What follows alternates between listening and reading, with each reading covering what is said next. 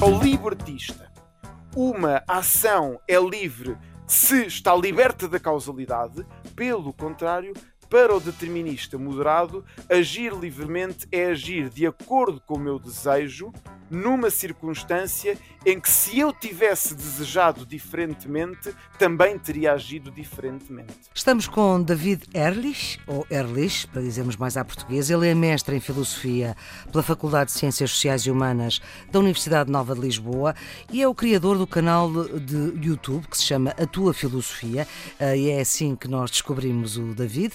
Ele é professor do ensino secundário na Escola Mestre Domingos Saraiva, em Algueirão, em Martins, em Sintra.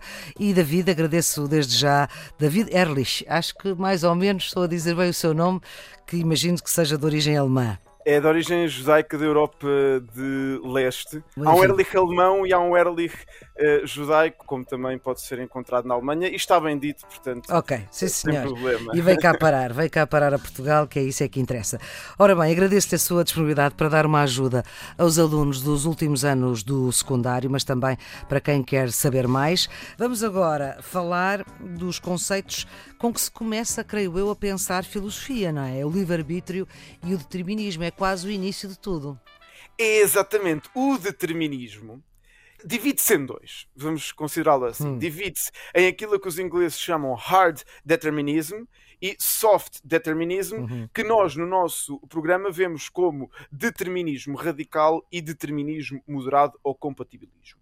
Hum. Comecemos pelo primeiro. O determinismo. O radical, portanto. Exatamente. O determinismo radical partilha com o libertismo o incompatibilismo. Isto é, o determinismo radical também acha que se há determinismo, não há livre-arbítrio e, portanto, também é incompatibilista. Vê no livre-arbítrio na ideia de livre escolha do agente e na ideia de determinação causal, duas ideias contraditórias, isto é, mutuamente exclusivas, se há uma não há outra, uhum. mas em vez de ser um incompatibilismo a favor do livre-arbítrio, como é o libertismo, é um incompatibilismo a favor da ideia de determinismo.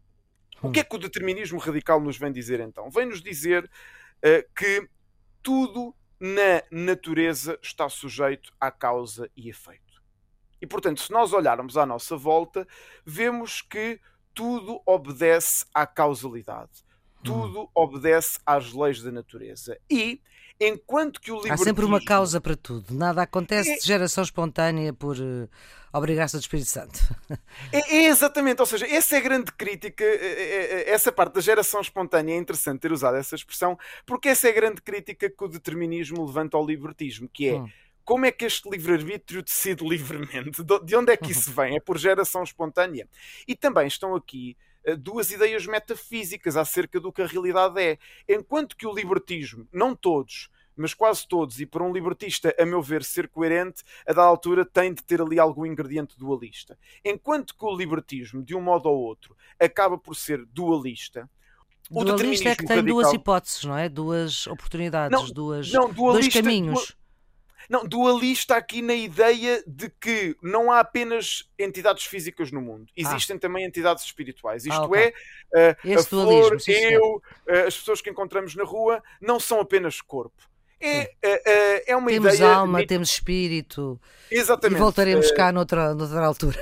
Exatamente. E mesmo, uh, mesmo que dispamos isto de uma certa roupagem religiosa, como Descartes uhum. faz, não deixa de ser uma ideia uh, de inspiração religiosa, mesmo que colocada em linguagem muito racional. Mas aqui o principal autor que está associado ao dualismo, sobretudo como fundador do dualismo moderno, é Descartes, que depois Kant, de uma maneira menos dogmática, vai ainda assim uh, uh, continuar com esse dualismo acerca do humano. Pelo uhum. contrário, o determinista costuma ser mais amigo da ciência, mais Sim. amigo de uma visão científica do mundo e, portanto, é uh, mais uh, adere àquilo que podemos chamar um monismo materialista, não materialista no sentido de querer ter relógios caros e carros caros, Sim. mas materialista no sentido de fisicista ou fisicalista, a ideia de que tudo o que existe no mundo é matéria. Sim. E a matéria está sujeita à lei da causa e efeito. Perfeito. E, portanto, aqui quem nos ouça em casa ou no carro já está a perceber a conclusão de que daqui se retira. Se tudo o que existe no mundo é matéria e se a matéria é está sujeita à causa e uhum. efeito, uhum. não há livre-arbítrio. Aliás, um determinista muito conhecido, que todos nós já ouvimos falar dele, é Einstein. E Einstein chega a dizer uhum. no início do século XX que as leis da física não têm de parar no cérebro. Isto é, nós ainda não sabemos hoje em dia quais uhum. as leis da natureza que comandam todos os impulsos elétricos e trocas químicas que, fazemos, que existem sim. entre neurónios e nas, nas nossas sinapses. Mas nada garante e aliás, os deterministas têm essa esperança que, tal como nós já conhecemos as leis da física clássica com Newton, se calhar daqui a 400, 500, 600 anos, vamos perceber as leis da física intracerebral uhum. que nos fazem estar apaixonados ou que nos fazem escolher uh, uma sandes em vez de um bolo para pequeno almoço. E, portanto, para o determinista radical, o livre-arbítrio é uma ilusão e é uma ideia que tem de ser colocada na gaveta, no caixote do lixo das ideias uhum. filosóficas. É bom para museologia, mas não para debates sobre a verdade. Agora vamos ao moderado, é não é? Vamos ao moderado. Vamos ao até moderado. parece que estamos a falar de política. em certo sentido, sim. Temos também, aqui também, duas exatamente. visões. Sim, sim. Duas visões. Uh, e, e, o determinismo moderado tenta, uh, tenta um, no fundo, ir buscar o melhor a cada uma delas, deslocando o conceito de livre-arbítrio. Portanto, é a ideia que no centro é que está a virtude, quase, não é? De certo modo, de certo hum. modo, mas, e também sem querer fazer aqui nenhuma metáfora política, política exatamente, claro uh, inadvertida, o determinismo moderado, por vezes, nessa, nessa procura de equilíbrio centrista, acaba por ser algo uh, incoerente, de certo modo, mas nós pois. já lá vamos. O que é que o determinismo moderado uh, faz? E aqui eu vou estar a falar do determinismo moderado e vou estar a falar do compatibilismo clássico, isto é, do compatibilismo com que nos legou, por exemplo, David Hume. Uhum. Um, o, o determinismo moderado, por um lado, vai aderir à ideia determinista de que tudo o que ocorre no mundo é determinado pelas leis da causalidade. E, portanto, o determinismo moderado vai aderir à visão determinista do mundo, por hum. um lado. Mas vai dizer que, mesmo num quadro determinista do real, mesmo num quadro metafísico determinista, mesmo vendo o mundo como um mundo que está sujeito à causa e efeito, em que nenhum acontecimento eh, ocorre por geração espontânea, é possível manter um vocabulário útil e adequado acerca do livre-arbítrio, desde que transformemos esta noção. Hum. E, portanto, por isso é que o determinismo moderado é um compatibilismo. Porque enquanto que o libertismo e o determinismo radical ambos acham que determinismo e livre-arbítrio são ideias mutuamente opostas, são ideias contraditórias, uma mesma ação não pode ser determinada e livre. O determinismo moderado vai dizer que sim, vai hum. dizer que todas as ações são determinadas, mas ainda assim algumas são livres. E nós perguntamos ao determinismo moderado, mas como é que, como é que o determinismo moderado defende isto? Afinal de contas, como é que uma mesma ação pode ser livre e ao mesmo tempo determinada. O que o determinismo moderado vai fazer é vai transformar o conceito de livre-arbítrio. Para o determinismo moderado, livre-arbítrio não significa liberto da causalidade, hum. porque aí o determinismo moderado adere ao determinismo e acha que nada foge à causalidade. Eh, livre-arbítrio significará, sim, eh, livre de coerção externa. Então o que é que isto significa? E vamos dar um exemplo concreto. Imaginemos que eu uh, fico em casa a preparar uma aula em vez de ir ao cinema agora quando os cinemas desconfinarem.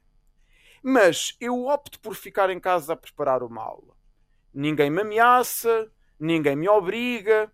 Até podemos dizer que essa aula eu podia nem prepará-la, eu podia dedicar-me a outro conteúdo. Eu fico em casa a preparar uma aula.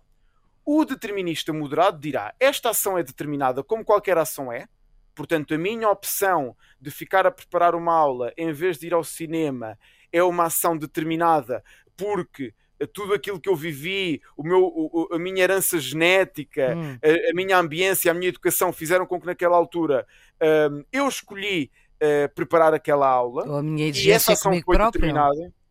Exatamente, ou seja, toda a minha constituição psicológica e, e, e psicofisiológica uh, me fez escolher aquilo, mas se eu não tivesse querido fazer isso, eu não o teria feito é uma ação que correspondeu ao meu desejo, é uma ação que não está sujeita à coação externa. Portanto, para sintetizar, enquanto que para o libertista agir livremente é agir liberto da causalidade, hum. Para o determinista independentemente moderado, da consequência, não é? Independentemente da consequência, aqui estamos sempre, uhum. Eh, estamos sempre no antes da ação. Não, aqui não estamos em nenhuma das teses a olhar para a consequência, estamos a olhar para o que é que levou para a ação. Enquanto que para o libertista, uma ação é livre se está liberta da causalidade, pelo contrário, para o determinista moderado, agir livremente é agir de acordo com o meu desejo, numa circunstância em que, se eu tivesse desejado diferentemente, também teria agido diferentemente. Nós não conseguiríamos pensar se não tivéssemos acesso a estas duas formas de pensar, ao livre-arbítrio e ao determinismo. São dois conceitos que balizam quase a vida toda.